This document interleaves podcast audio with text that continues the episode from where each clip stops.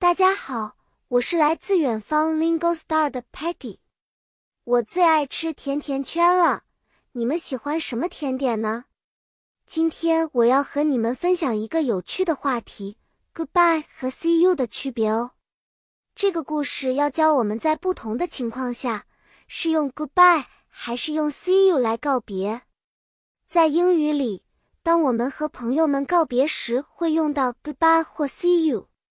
Goodbye 意味着再见，可能是一段时间内不会再见面；而 See you，哎，它后面通常还会跟着时间，比如 See you tomorrow，意味着我们很快还会见面哦。比如说，当 Sparky 要去一趟遥远的星球，不确定什么时候回来时，我们就对他说 Goodbye。但如果是 Muddy 只是去星球公园玩一整天，我们明天学校还能见到他，就会说 See you tomorrow。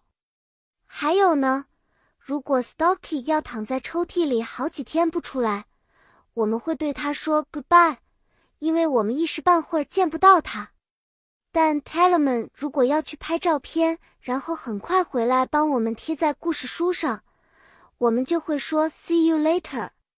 好啦，小朋友们，今天的故事就讲到这里了。